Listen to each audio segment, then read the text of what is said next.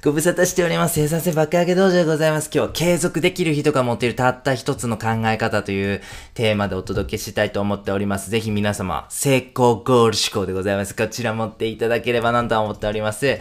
はい。成長ゴールと証明ゴール。はい。えー、成長すると証明する。私の能力を証明するの証明ですね。この二つの考え方、思考法というものがございますんでね。まずそれをちょっと説明させてください。はい。実験でございます。難しい課題題を被験者に提示します。そしてですね、その課題に対してどうやって取り組むのか、どんな考え方を持っているのかで2グループに分けます。どんな分け方と申しますと、成長ゴールを持っているか、せ、えー、それとも証明ゴールですね。この思考法、どちらを持っているかということで、2グループに分けたんです。まず、証明ゴールから説明します。はい。自分の能力を証明したい。俺はこれを課題をクリアすることによって、周りに自分の能力とか価値みたいなものを証明したい。そういう風なマインドセットを持っている人を、証明ゴール思考と申します。はい。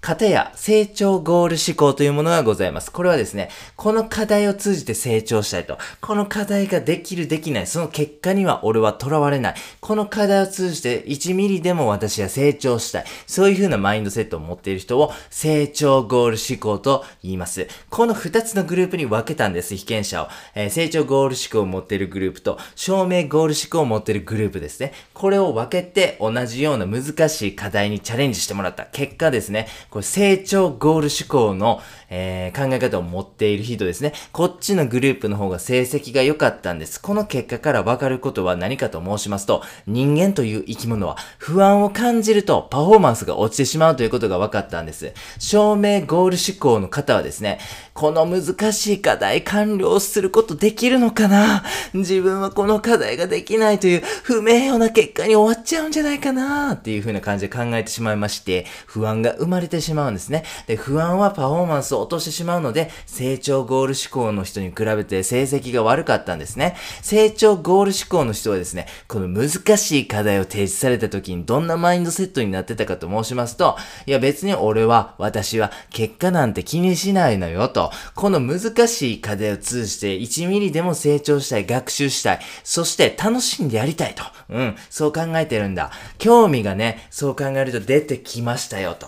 そうやって考えると楽しんで課題にチャレンジできましたということでございます。はい。なので、えー、先ほどご説明した証明ゴール思考の人とはですね、こう、まん、考え方が真逆なんですね。興味を持てるし、楽しんでできるんです。で、この興味ということなんでございますが、興味を持てば持つほど生産性に正比例の関係でございます。直結してくるんですね。なのでですね、ぜひ一日のスタート興味から、興味のある仕事から始めましょうみたいなことを語りましたコンテンツもありますんでね。はい。え興味のある方ぜひご確認ください。ということで、成長ゴールと証明ゴールですね。この二つ、全く相反する考え方なんでございますが、成長ゴールを持つことによって僕たちは多大な恩恵を受けけることができるということをご説明させていただきました。ということで、成長ゴールを持ちましょう。私たちは無意識のうちに証明ゴールを持ちがちなんですよね。だからこそ、えー、ことあるごとにですね、成長ゴール思考に引き戻す必要があるんです。ということで、この成長ゴール思考を実践するとどうなるのかということを、ちょっと例を交えてご紹介させてください。ブログでございますね。ブログを書きましょうと。で、このブログを書くという過程においてですね、証明ゴールをあなたが持ってるのか、それともあなたが成長ゴール思考を持ってるのか、これによってね、全然結果変わってくるんですよ。ぜひね、それをちょっと例を交えてご紹介させてください。現状といたしましては、3ヶ月ブログの執筆を実践しましたと。しかし、ページビュー、PV でございますね。えー、実際にそのページを訪れて、記事が読まれた数でございますが、これがめっちゃ少ないと。いやー、これやばい状況ですよと。3ヶ月も頑張ったのに PV めっちゃ低いみたいな状況でございますね。それぞれ証明ゴール思考と成長ゴール思考でどんだけ考え方に違いがあるのかということを見ていきましょう。まず、証明ゴール思考を持っている方でございますね。いや、やっぱり、向いてない。うん、私には無理ね。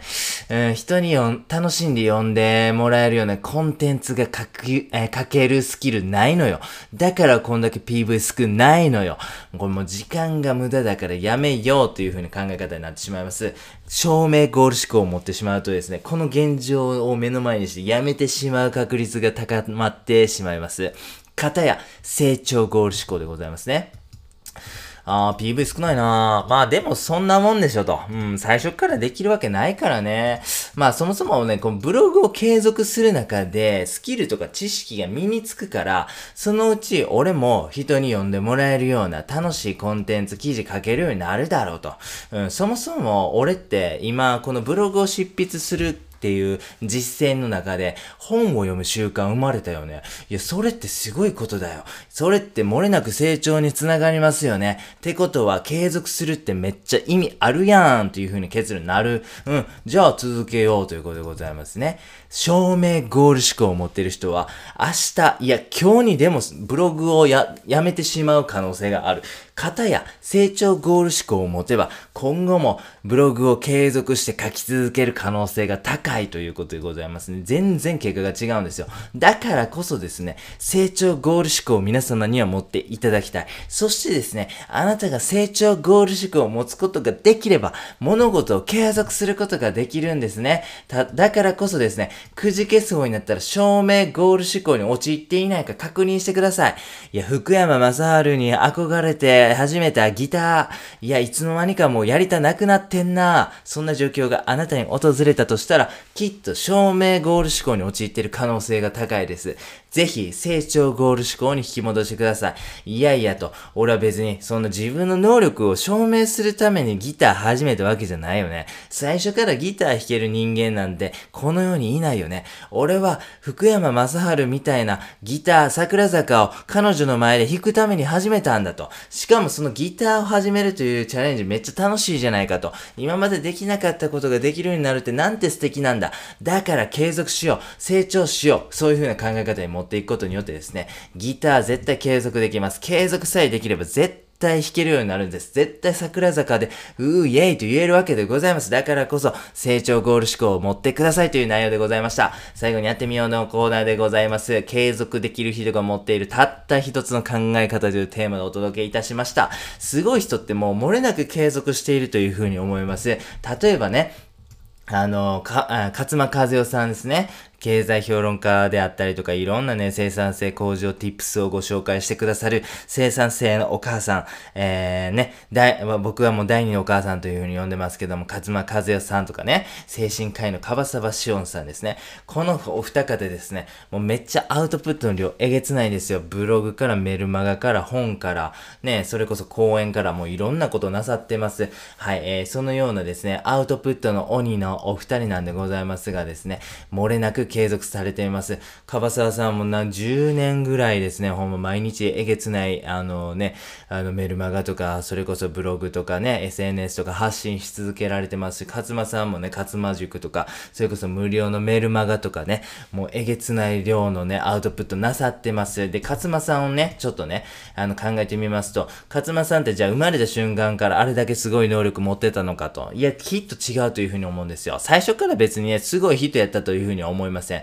きっとね、勝間さんも継続したからこそすごい人になったと。他の人が怠けてる時にでも、勝間さんは本を読み続けた。アウトプットし続けた。だから今、あの地位があるわけでございますよね。初めてない人から勝間さんを見るとですね、いや、勝間さんすごいなぁと、俺とは全然違うわ。もうそもそも物がちゃうわ。みたいなことをね、短絡的に考えてしまいまがちなんですが、きっとね、勝間さんから見たらと、いやいや、私もあなたも同じでしたよと、私もあなたみたいな時期あったんですよ。私は継続しただけなんです。継続すれば誰にでも私レベルになれますよときっとね、言ってくれるというふうに思います。はい、ここの部分に関しては、私の想像でございます。話半分で聞いてください。勝間さん本人にこの質問したらですね、いや、私は生まれた瞬間から天才であなたとは物が違います。あなたが私にみたいになりたいいや、そんな、あの、ありえへんこと考えるのは無駄やから、あの、働いてください。みたいなね、すっごい辛辣な言葉が返ってくる可能性もございますが、